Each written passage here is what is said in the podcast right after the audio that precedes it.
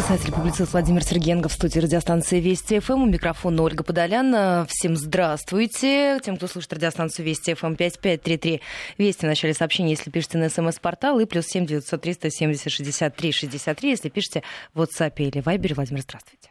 Здравствуйте, Ольга. Здравствуйте, дорогие радиослушатели. Ну что, начнем Здравствуйте, с... дорогие радиозрители. Да, так что можете не только слушать, но и смотреть нас и в приложении радиостанции Вести ФМ для ваших смартфонов а в том числе. А, ну что, сегодня выборы. Гессен. Ну, сегодня не только в Гессене, в Грузии тоже выборы. В Гессене, да. Грузия, здесь, мне кажется, э, ничего интересного на самом-то деле.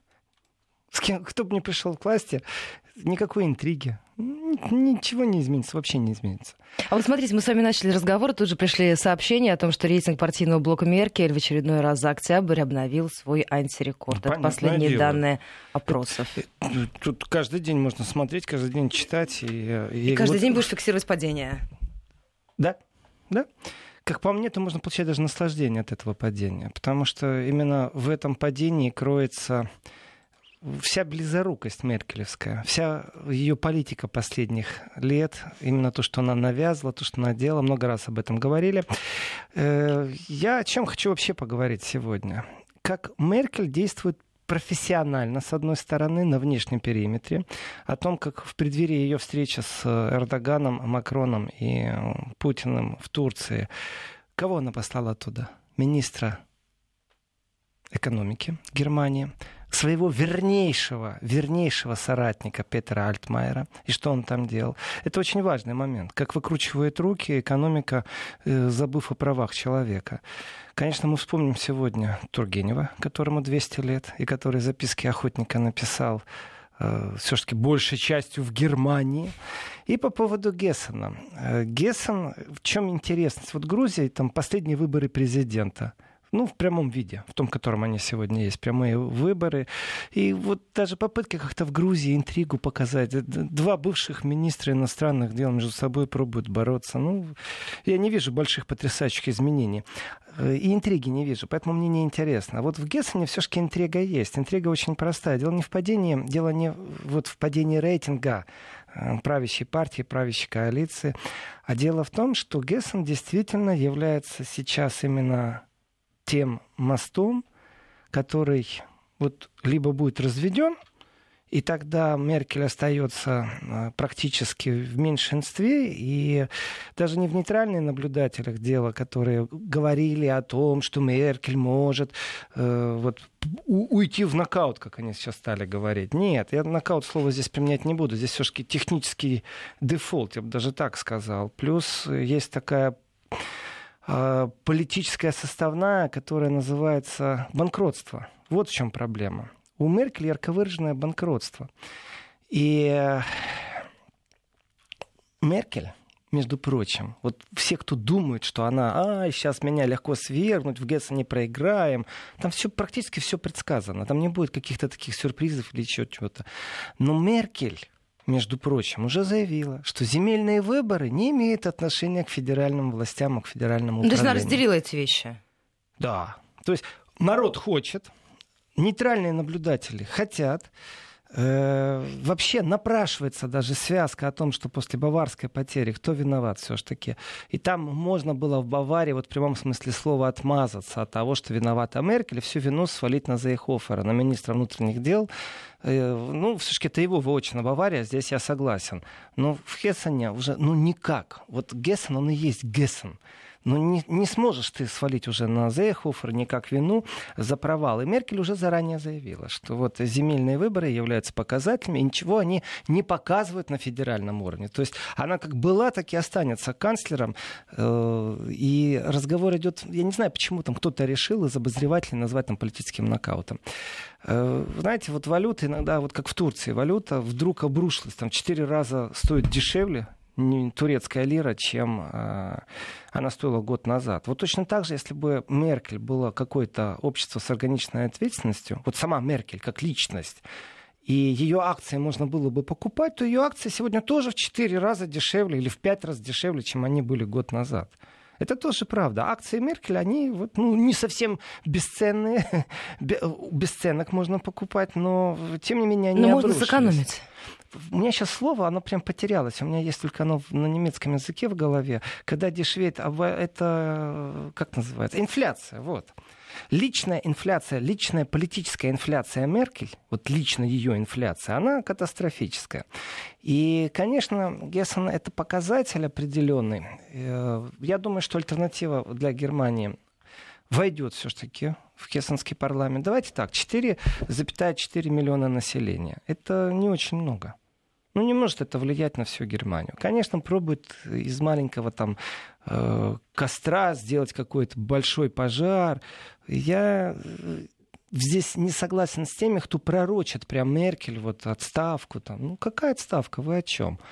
Вот когда будет съезд партии Меркель в декабре, вот тогда мы ее увидим, насколько люди смогут, ее соплеменники, ее соратники, ее однопартийцы, ее министры смогут ее уберечь или наоборот, начнут атаку, потому что повод у них будет, в том числе и из Гессена сказать, что вот она обваливает, нужно менять лицо. Она не будет называть, кстати, преемника, скорее всего. Хотя, я думаю, это лукавство. Все-таки э, Анна Грет будет, скорее всего, ее преемником. Я не вижу никакой другой альтернативы. Хотя здесь, возможно, и Петер Альтмайер выдвинет свою кандидатуру. Тоже возможно. Хотя они договариваются. Очень часто договариваются, кто же будет представлять, возглавлять партию. Это решено заранее. Но ну, а вы считаете, здесь никаких сюрпризов быть не может? Эм, может, но в ближайшие две недели они будут, скорее всего, внутренне договариваться. И дальше на партсобрании произойдет очень простая вещь. Если они почувствуют, что Меркель... Это просто вот закон жизни. Тут ничего нет. Меркель никогда не шла на пролом. Всегда кого-то выставляет вперед, который все шишки отгребает, она потом приходит на готовенькое. И гнет свою линию очень усиленно. И плевать она хотела на всех. Она за жесткую дисциплину. Что это такое в партии? И вдруг вы тут умничать будете, оппозицию мне устраивать. У меня в парламенте оппозиции хватает. Вот это позиция Меркель. А в партии должна быть партийная дисциплина. Это ее слова.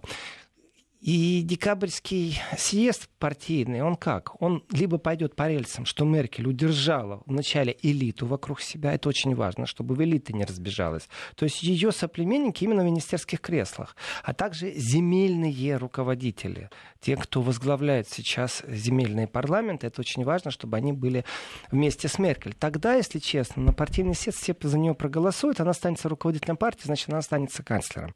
И вот второй сценарий, который рассматривается нравится, и который вроде бы как толчок, разминка была в Баварии, э, сейчас в Гессене вот происходит, ну, грубо говоря, полуфинал для Меркель и финал для партии в Гессене.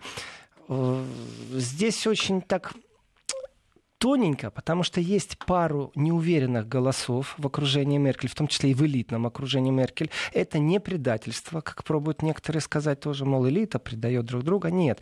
Это та здоровая критика, та несогласие с Меркель по поводу всей ее вот этой иммигрантской политики, по поводу ее заигрывания или, наоборот, не отставления немецких интересов в США.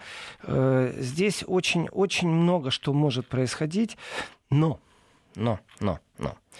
Значит, партийный съезд, э, если предложат другую кандидатуру, то это, скорее всего, будет тоже согласовано. Это будет согласовано, это будет понятно вот буквально через две недели.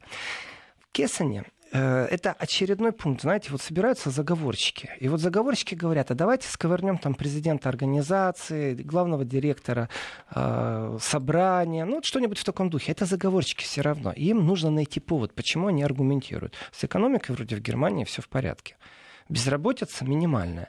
Э, все тенденции экономического развития, которые были, никакие они не захлопнулись, не закрылись, противостояние ну США тогда? с Китаем. Есть единственный пункт, это Меркель, иммигрантов, которых она ну, наломала дров.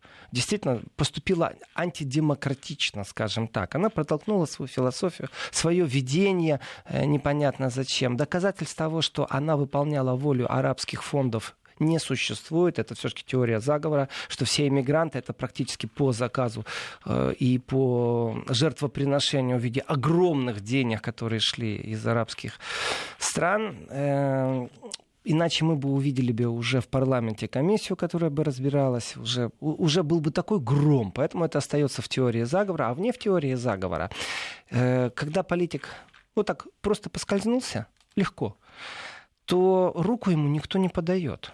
Вот это типичная манера ведение борьбы, притом она не только межпарламентская, когда одна партия другую начинает как-то преследовать, пробовать выбор, выиграть дополнительный электорат. Нет. Ну, то есть внутри партии внутри с партии, радостью абсолютно. дадут пинка. Да. Притом э, не только пинка, еще пару подножек поставлят пробуют уронить на землю, выкрутить руки, и на этом они сами возвышаются. Это типичная манера внутрипартийная. Она что у левых, что у правых, что у средних, что у консерваторов, что у либералов. Она везде эта манера есть. И в связи с этим, конечно же, Бавария не была 100%, и у Меркель была все-таки шикарная такая а, отговорка, что виноват, э, в принципе, баварский представитель. Сестринско-братская партия виновата сама со своим Зейхофером, с ее министром внутренних дел. И та критика, которая есть, ее недостаточно. Вот нужно еще что-то предъявить Меркель, чтобы попробовать ее с места сдвинуть.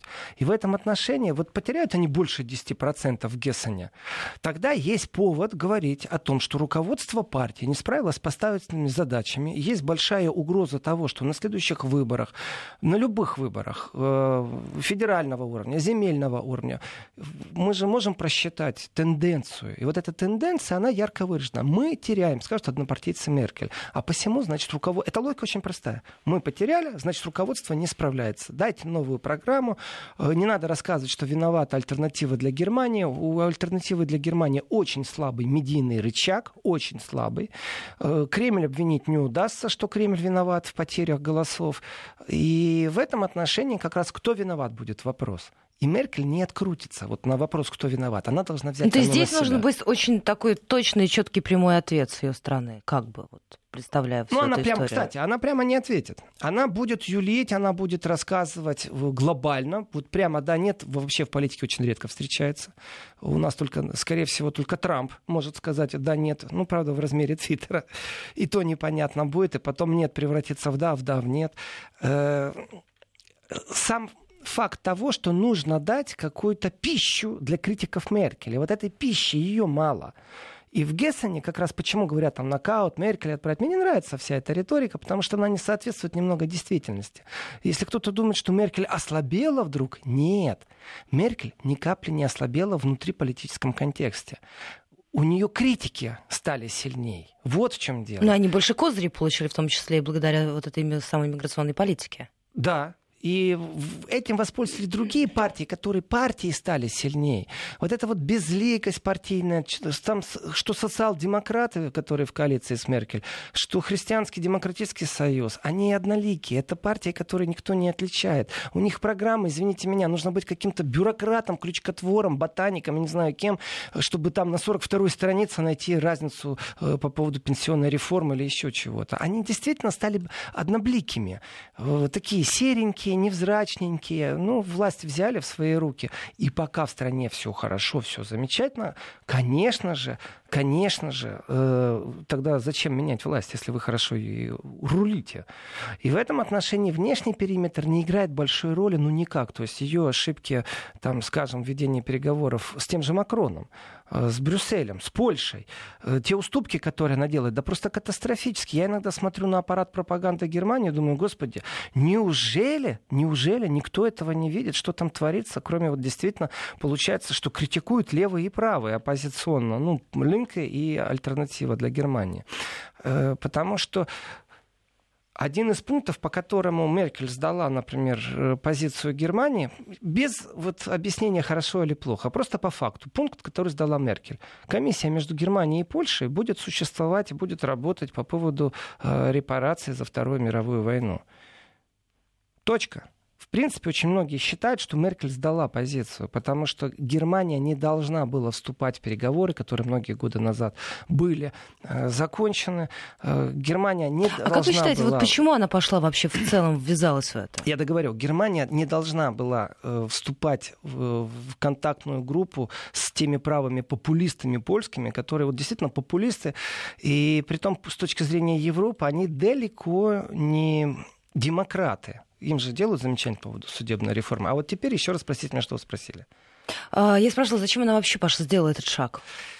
Э, вопрос. А зачем она сделала шаг? Хороший вопрос. А зачем она сделала этот шаг с э, эмигрантами? Зачем? Вот зачем она делает некоторые шаги? Иногда руководитель государства должен принять на себя удар, должен вот выстроить какую-то идею, э, рабочую группу и вперед. Хотя бы объяснить народу, зачем она делает некоторые вещи. Очень тихо прошло насчет мигрантов, почему она толком не объяснила до сегодняшнего дня. Вот этот гуманный аспект, это очень хорошо. Если ты в состоянии э, рассказывать о том, что вы все Европой должны все вместе решать проблемы, значит, ты должна была взять самый большой колокол, самый большой молот, и в Евросоюзе, в Страсбурге, в Брюсселе в эти колокола звонить постоянно, требовать, собирать глав государств и говорить, вот мы Европа не можем остаться остаться в стороне тогда это было бы правильно, тогда это было бы концептуально, я бы сказал, да, вписывается этот человек, европеец по своей сути, этот человек, который э, именно создает ту Европу объединенную, вот фанатично ее создает и пробует э, как бы всех завязать на эту же философию. Но она же этого не сделала. Она же просто открыла двери Германии и стала принимать людей. Э, при этом не рассказывайте, опять же, сказки, что никто не знал, что по балканскому маршруту идут миллионы людей в Европу. Что война в Сирии приведет к такой сильной волне, было известно намного раньше. Это не то, что человек оказался вдруг э, в своем доме, и перед его домом стоят сотни тысяч людей, и у него выбор. Либо он откроет этот дом, либо все равно его разнесут через окна, залезут. Э, это неправда, это миф. Об этом вот как раз говорит только левый и опять же правый, как это ни странно. А безликость среднего вот э, того, что сегодня есть у власти, партии социал-демократов и христианских демократов, ну, понятно, с христианским союзом, в этом отношении вот видна вся суть определенного подхода. И гессенские выборы, они сегодня дают хороший повод тем, кому мало сегодня поводов и критики, чтобы выстроить какую-то инициативу, в которой можно Меркель, ослабевшей Меркель, у которой акции действительно инфляционные, ее личные акции, вот как политика, они очень сильно э, упали вниз. А вы считаете, что их невозможно поднять? Все, вот, то есть это время прошло, или еще есть какие-то рычаги и механизмы для избирателя, которые могут изменить ситуацию? Э, ну, скажем так, не раз было без критических событий, когда запускался очень усиленно аппарат пропаганды, когда именно я, я жестко говорю, потому что я считаю, что в Германии пропаганда достаточно сильна, очень себя крепко чувствует на ногах, и даже момент, когда Меркель шла вот на последний сейчас срок, было видно, как аппарат работает, когда она отказалась от дебатов, когда дебатами она стала выкручивать руки, телевизионные дебаты, там ставились условия, приду, не приду, то есть именно был включен административный ресурс, там не было вообще, забудьте вообще слово о какой-то честности, равноправии, забудьте просто. Но в этом отношении пропаганда, она какая? Она же не призывает, она хорошая пропаганда. Это иногда вот тот случай, когда пропаганда вызывает негативное восприятие, а в принципе пропаганда, она же действует в интересах Германии, в интересах тех элит, которые достаточно хорошо рулят относительно. Просто они лицемерны, они двуличны, но тем не менее, они же не нарушают там нормы э, прав человека в Германии так, чтобы это зашкаливало. Этого нет.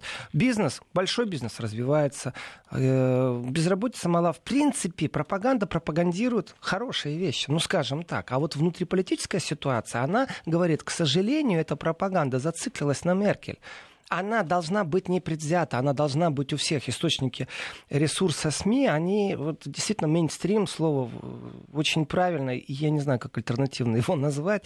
Но в том смысле понятно, что это общий поток, но уже как-то вот закрепилось это понятие мейнстрим. И вот немецкий мейнстрим в этом отношении, он настолько мощен, что не слышно здравой критики. А по поводу лицемерия и прочих, это обязательно ну, в контексте турецкого сейчас события, того, что там собрались люди, мы поговорим обязательно. Но в Гессене еще есть одно очень интересный момент, о котором мало кто знает и мало кто говорит.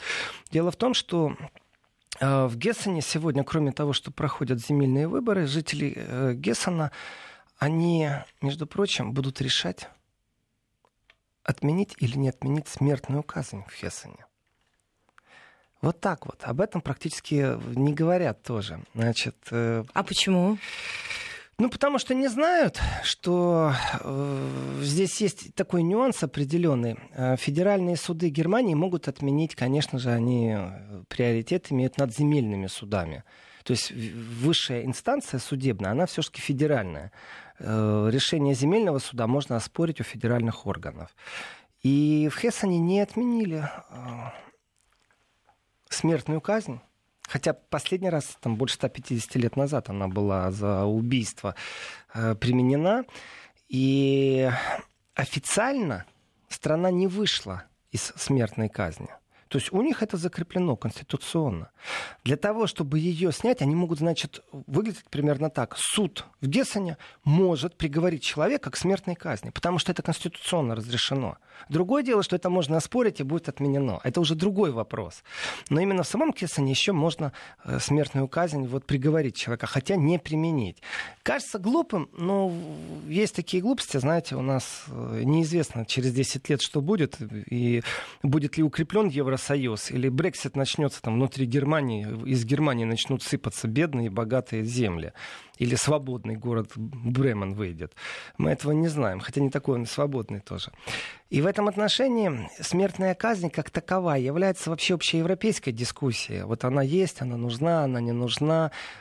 Ее нужно вывести вначале из Конституции, поэтому, из Конституции Гессена. Поэтому они должны проголосовать сегодня и на голосовании принять решение. Мы не хотим больше смертной казни. На основании этого ее выведут из Конституции, пока она закреплена. И здесь дискуссия в обществе достаточно сильна, и она стала все еще сильнее по отношению к террористам. Почему с ними нужно заигрывать? Что это за манера такая? Э, к особо тяжелым преступлениям с насилием. Вот сейчас в Германии очередной скандал. Э, семь человек задержаны, из них шесть сирийского происхождения, один написано немецкого происхождения, не сообщается. То есть у него гражданство Германии, но не сообщается, какого он происхождения. И понятное дело, в принципе, где-то даже, наверное, правильно. Э, девушку насиловали 4 часа 15 человек. Семь задержанных сирийцев. Ну, вот есть такие вещи, которые ну, невозможно ни скрыть, ни заклеить никаким э, цензурным пакетом, никаким мейнстримом. И, конечно, в этом отношении в обществе, вот если сейчас не провести голосование, из Конституции не вывести смертную казнь, вполне возможно, что после каких-то трагических событий... Это на... вопрос опять еще встанет. И раз... он не просто встанет, а он расширится. Он ну, вот смотрите, у нас, правда, остается буквально 30 секунд. Вот последний сообщений, которые приходят из Соединенных Штатов. В отношении питтсбургского стрелка выдвинуты обвинения по 29 пунктам. Некоторые из них предусматривают а, смертную казнь. Об этом нам сообщает телеканал после, после Fox News, да, со ссылкой на прокуратуру. Да, буквально через несколько минут, сразу после новостей середины часа, вернемся к обсуждению и этой темы. 5533 Вести и плюс 7 903 170 63 63 координаты этого эфира. Московское время 11.35. Мы возвращаемся в программу Еврозона с писателем-публицистом Владимиром Сергеенко, 553320, плюс 7 900 370 63 63 наши эфирные координаты. Ну что, э, в Питтсбург... Мы, мы и... закончили, да, на Питтсбурге. Там же э, заявление Трампа э, по поводу смертной казни, оно, в принципе, вот показывает пропасть, сегодняшнюю пропасть между элитами европейскими и, и элитой американской в единственном числе, не элитами, а элитой.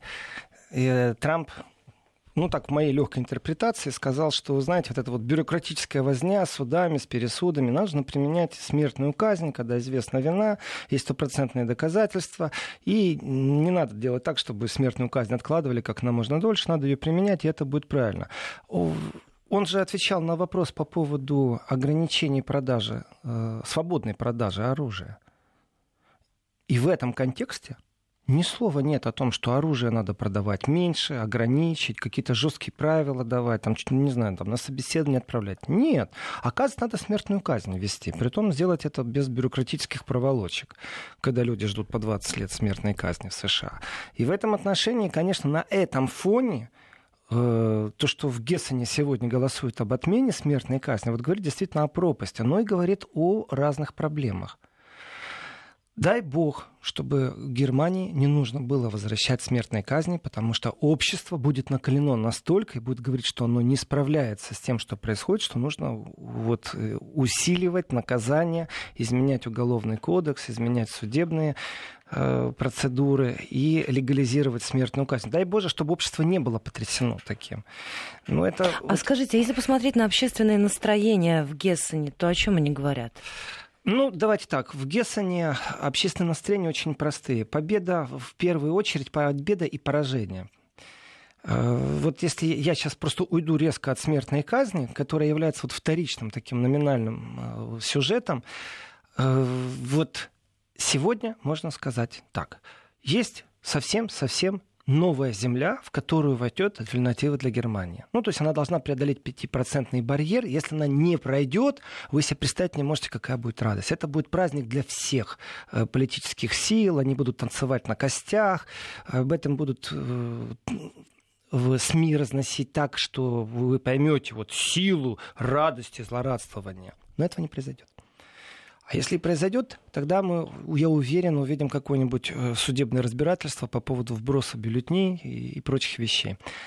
Это победа альтернативы. Это одна точка отсчета. И есть поражение. Поражение, оно все германское поражение. Поражение именно вот этой беззубости, именно вот этой сытости, именно вот этого замыливания, когда забыли спросить, а вам прислали иммигрантов. И в этом отношении здесь нужно смотреть просто вот в контексте тенденции, даже не в контексте самой Меркель, является ли это трамплином для тех, кто пробует ее свергнуть. У нее внутри партии прежде всего. И вот здесь вот тенденция, она общегерманская германское. Германское общество, оно точно так же, эти тенденции вот можно рассматривать как и на всей постевропейской сущности. Нет больше четкого консерватизма. Вот нет. Консерватизм, он имеет четкие границы, он имеет своих противников, он имеет своих приверженников. И самое главное, консерватизм, он по своей сути должен быть. Если его а сейчас нет, получается, что все размыто? Да, и вот эта размытость, она и есть тенденциозна. И вот на основании этой сильной размытости появился консерватизм, который вне консервативных партий, который появился именно вот на этой патриотическо-национальной форме. Это и есть все те движения в Европе, которые есть э, как популизм называется. Борьба очень сильная идет, но виноваты в этом именно те, кто был у консервативных партий у руля в последние годы, и тот, кто эти консервативные партии вот так бездарно ввел э, в эту безликость. В принципе, если бы было все хорошо и все было сыто, мы бы даже этот разговор не вели. Если бы не было войны в Сирии, здесь очень важный момент, то не было бы войны, э, такой волны эмигрантов. Ну, не было бы. Тогда миграционный кризис ни в коем случае не коснулся бы политических элит. Э, есть пару слабых точек. Например, полная бездарность политики Меркель, а также Евросоюза в контексте безопасности борьбы с терроризмом. Вот полная бездарность. Сколько времени уделяется, скажем, атакам со стороны России в киберпространстве, и вообще Россия, вот, ну, демонизация России, э, но практически за этим шумом, за этой информационной пеной нет таких тяжеловесных разборок полетов, вот разборов полетов, почему провалы были, почему структуры, почему земли между собой, почему страны между собой в Евросоюзе настолько плохо э, ведут деятельность, и у них нет практически даже единой базы до сегодняшнего дня, единой базы данных, по которой можно контролировать, почему человек, совершивший преступление в одной земле, в другой земле повторяет это преступление. Но эти, они, эти разговоры, они, как всегда, возникают после какой-то трагедии. Да, Конечно, а потом точно так же быстро затихают. Да, хочется, чтобы трагедии было меньше. Очень хочется. Но э, здоровой критики об этих ошибках ее нет. Она есть частично, и, как вы сказали, замечательно, Ольга, вот именно после трагедии. Вне трагедии это системный подход. И, конечно, легче посвятить там 2-3 полосы, 4 недели, там, 2 месяца обсуждению того, какой Кремль плохой, чем заняться внутренней критикой, в которой действительно сразу будет понятна там бездарность Меркель. Э, бездарность Меркель, ну давайте так, миллион человек принять в страну это очень тяжелая вещь. Это действительно большой груз принять миллион людей. Накормить, уложить, спать. Вопрос следующий. Вы их приняли. Теперь давайте их хотя бы зарегистрируем. Статистика же зашкаливающая. Никто, правда, не знает, сколько вот это зарегистрированный миллион. Сколько не зарегистрированных. Э, и рассуждать на эту тему вообще является абсурдом. Но это будет нечестно. Вы знаете, по некоторым данным, некоторые источники сообщают, что не зарегистрировано примерно там 150 тысяч. Но это миф. Откуда незарегистрированных вы можете регистрировать? Ну что за бред? А это постоянно появляется, что вот миллион есть, и в этом году официально там квоты упали. Э, в принципе, об этом могут рассказать контрабандисты, которые доставляют людей э, нелегальным образом. И здесь же не только Сирия, есть еще и Африка. И в этом отношении есть понятие прагматизм очень сильный. И лицемерие вот некоторых политиков, оно, ну, скажем так, оно не видно, когда ты прям с ним говоришь здесь и сейчас. Один из самых доверенных людей Меркель, Альтмайер, он возглавлял ее администрацию, он действительно ее доверенный человек. Он был министр э, экономики, министр финансов. Э, он давным-давно находится вот именно в элитном блоке. Он как говорил, буквально год назад – тот, кто едет в Турцию, должен понимать, что они там едут в страну, в которой нет прав человека, никто не может помочь, никто не может ничего гарантировать. Он достаточно один из жестких критиков был э, турецкого режима и Эрдогана в том числе. Что у нас сегодня? Вот этот вот доверенный человек, который сегодня возглавляет Министерство экономики, то есть он больше аппарат Меркель не возглавляет, он теперь министр очередной раз. Побыл министром финансов, теперь министр экономики. Меркель любит, кстати, тасовать э, министров. У нее министр по семье может стать министром обороны. Нормальное дело, кстати. А с чем это связано? Манера Короткая... у нее такая политическая. Она считает, что это правильно. Насколько это правильно, об этом нужно говорить с военными, которые рассказывают о том, как министр обороны, которая женщина Урсула фон де Ляйен, насколько она не изменила структуру, насколько вот как было плачевное состояние там, подводного флота Федеративной Республики Германия, насколько оно таким же и осталось. Но зато улучшились казармы, в которых женщины служат. И система, э, гарантированная система обслуживания матерей, а также детей появилась в Бундесфере. То есть действительно женщины, которые в армии служат, они могут точно знать, что ребенок будет под присмотром, детские сады, расширенная казарма, это появилось. Ну что еще? Но это не связано с тем, что очень короткая скамейка, и она не может производить какие-то А может такие... по-другому, может ей доверять некому? Она работает в своем коллективе, и она говорит, так, попробовал, теперь давай, попробуй это. В принципе, для того, чтобы оценить, итог подвести, то нужно немножко подождать, нужно всегда выждать. Вот прямо здесь и сейчас мы не можем сказать, хорошо или это плохо, если министр экономики стал министром финансов, или наоборот, министр финансов стал министром экономики. Здесь оно как-то перекликается еще плюс ко всему. И поставить своего доверенного человека тоже логично. Нелогично, когда министр семьи становится министром обороны. Вот здесь нелогично. Получается, что структурный подход, в котором ты просто системообразующе умеешь руководить, рулить, э, достаточно для того, чтобы заняться ведомством. Разницы нету каким. Вот приходишь и начинаешь. Получается, что бригадир землекопов может возглавлять э, бригаду, например, людей, которые занимаются профессиональными хакерскими атаками в интернете. Просто системно. Мы сейчас должны будем прерваться буквально на несколько секунд. Некоторые регионы перейдут на местное вещание, а мы вернемся и продолжим этот разговор. Вести ФМ. Возвращаемся в программу 5533 Вести плюс 7 903 170 63 63 наши эфирные координаты. Писатель-публицист Владимир Сергеенко в студии радиостанции Вести ФМ. В системном подходе, если я умею руководить, конечно же, это профессионализм. Конечно же, дайте мне сегодня завод, я смогу, точно так же, как и в своем издательстве, наладить систему отчетности, включу свой мозг, смогу анализировать некоторые вещи. Э, но если профессии не смежные, если они вообще не пересекаются, то, конечно, это вызывает э, определенные вопросы. Ну вот она считает так, она считает правильно. Но я вернусь к Петеру Альтмайеру, к верному э, соратнику Меркель. Э, их много у Меркель, потому что Фолькер Буфье это тоже очень верный и близкий соратник Меркель, а Фолькер Булье, он сегодня возглавляет как раз в Гессене. Это его стул сегодня считается. И э, вот он может заговорить о том, что федеральная политика нанесла ему ущерб, хотя он этого не сделает. Поэтому я не вижу никакого технического там ни нокаута, ничего в Гессене. Андерсоне. Это э, даже, скорее всего, выстроенная система защиты, что, мол, смотрите, вот вы попробовали, у вас не получилось, э, поэтому я останусь канцлером. Ну, вот примерно, примерно так все это. Это ну, такие мелкие интрижки политические, они не сильные. Что же касается Петера Альтмайера, смотрите, он год назад жестко критикует Турцию, прям жесточайшим образом. Сегодня он едет в Турцию, и зять Эрдогана, его коллега по министерству, зять Эрдогана. То есть то, что сильнее всего критикуется, это клановость в правительстве. Эм, перед камерами, включенными вживую, в эфир, говорит, мой друг Петр. Понимаете? Ну, так что вы мне хотите рассказать? Что Петер Альтмайер, министр экономики Германии, приезжая в Турцию, говорит о том, что нужно защитить права человека.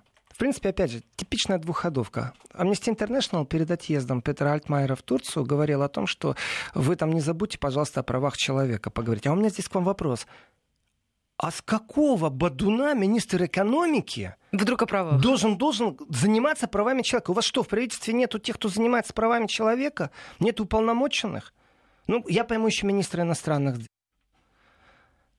Здесь очень так интересно, знаете, это говорит и об определенной моде политиков. Кто бы ни приезжал, какая бы делегация ни приезжала, чтобы не подвергнуться критике у себя внутри партийной, очень важно, внутри себя аппаратной критики, то в программу вставляется такая штука. Вот приехали промышленники, э, представители Сименса, кстати, э, самый главный человек Сименса не поехал в Турцию, в последний момент отменил. Ну вот, например, Thyssen Group, Метро, все те же самые. Если мы посмотрим, это большой капитал Германии, это большие акулы капитализма, промышленные. Э, Метро, Сименс, Thyssen Group, E.ON. Группа людей, которая сопровождает министра экономики Германии, это мощнейший индустриальный кулак Германии. У них страхи лира падает, как же с ними будут рассчитываться? У них перспективы. Давайте на 35 миллиардов евро построим железную дорогу в Турции. Прекрасный контракт, дай бог каждому. Ну, прекрасный. Э, и тут я скажу, в программу надо включить что? Встречу или, например, пунктик о том, что э, мы должны поговорить э, о с... правах человека, конечно. Да, Куда главное, с кем? С министром, с зятем Эрдогана, с министром экономики Турции, с министром финансов Турции. С кем вы будете говорить? Значит, я беру себе под ручки вот этого, с одной стороны, Метро, с другой стороны, Сименс, с третьей стороны, Тайсон Круп, Эон. Вот я их всех взял, посадил рядышком с собой, и теперь говорю министру, зятю Эрдогана, что так, знаете, вот эти все люди готовы инвестировать деньги, хотя по логике вещей я должен их успокоить, что вы с ними рассчитаетесь. А, но прежде мы поговорим о двух заключенных, которые находятся в тюрьме турецкой. Ну, бред. Ну, силой кобылы бред. Ну, сколько вот этих делегаций, это, это действительно факт. Сколько делегаций приезжает и ездят, э, сколько министров ездят. Вот обратите внимание, у них в повестке стоит встреча с правозащитниками. Встреча с правозащитниками. Притом это сводится вот к декларируемым вещам. Встреча с правозащитниками. Мне кажется, что на это тоже никто не реагирует. Это такая абсолютно протокольная Нет, вещь. Реагирует, реагирует? Реагирует. Реагирует очень сильно. Почему? Потому что, ну давайте так, если я правозащитник тоже, у меня должен быть системный тоже подход правозащитный. Вот Amnesty International известное дело. Они пишут письма. Они пишут письма всем. Они пишут письма с утра до ночи. Э, рядовые члены, президенты, вице-президенты исполкома, они пишут письма. Это их тенденция, это их проблема. Они, конечно, им мониторят и делают заявления, и помогают. Я нормально отношусь к Amnesty International, хорошо, что они есть. Э, с ними иногда тяжело общаться, потому что вот случае, если рассматриваем Украину, Amnesty International Украина, то, то они специфически воспринимают информацию. Но в то же время они будут с удовольствием говорить о Крыме, о, о Донбассе, а вот об Украине уже не будет так с удовольствием говорить. Но это вообще манера такая западного восприятия. Фильтрация определенная. И вот они пишут письма они пишут письма всегда. И очередной раз они написали письмо. Мол, ты едешь в Турцию, поговори там о правах человека. При этом ты должен, министр экономики, говорить не только о немцах, сидящих в турецких тюрьмах. Ты еще должен поговорить о всех журналистах, которые сидят в тюрьмах. Вот я еще раз скажу, ну вы, вы, вы вообще нормальные, ненормальные. Вот министр экономики в сопровождении там 40 или 80, сколько там делегаций с ними ехала, почему я говорю 40 или 80, 40 считают топ-менеджеры, а общая делегация вроде была 80 человек, э, в Турцию говорить о деньгах. Получается, вы предлагаете ему модель шантажа. Вот что вы ему предлагаете прежде чем вы начнете говорить об инвестициях, об экономическом развитии, о сотрудничестве, о стабилизации лиры, в конце концов, это тоже важно, о беженцах, которые находятся на территории Турции, далеко не в правовом э, поле, И вы им предлагаете модель. Прежде чем вы начнете об инвестициях, пошантажируйте их. Хорошо, другого метода нету. Замечательно. Почему должен этим заниматься министр экономики? Когда он возглавлял администрацию Меркель, я согласен. Это нормально вообще и вписывалось, и в том числе в философию Альтмайера. Он действительно очень жестко критиковал Турцию. Он такой не подарок. Он рубил э, так, как сказать, беспощадно, с легквой, с задором э, правовое поле Турции. А тут вдруг на тебе. Сименс он им привез, Метро он им привез, Тайсон Круп он им привез, понимаете? И во всех этих разговорах я понимаю страхи большого капитала на территории Германии, потому что по кредитам расчет или по инвестициям, инвестиции в Турцию очень сильно сократились. Здесь очень важно обратить внимание, момент приезда, прежде чем Меркель встречается с Эрдоганом, с Путиным, с Макроном, обсуждать сирийский вопрос, вот буквально за пару дней там приезжает человек с пакетом документов, с кейсом, при этом привозит еще именно топ-менеджеров и говорит об экономическом благосостоянии Турции. Турция находится достаточно в тяжелой экономической ситуации. Ну, мы видим, что с лирой происходило на протяжении последнего времени. Продукты подорожали, 70% строительства по оценке немецких экспертов либо заморожено, либо замедлено. Это сумасшедшая цифра. То есть нет обновления ни гостиниц, ничего прочего. Когда призывал Альтмайер не ездить в Турцию отдыхать, это вот год назад. Что изменилось с этого момента? Освободили одного журналиста немецкого происхождения и американца одного отправили в Америку, освободили. Все? Это все, что они смогли сделать? Мы сейчас прервемся. У нас э, впереди новости начала часа. Затем вернемся в эту студию и продолжим разговор с писателем-публицистом Владимиром Сергеенко. Наши эфирные координаты 5533 Вести плюс 7 903 170 63 63. Присоединяйтесь, задавайте ваши вопросы. Э, сразу после небольшого перерыва, сразу после выпуска новостей вернемся и, возможно, на ряд из них успеем ответить.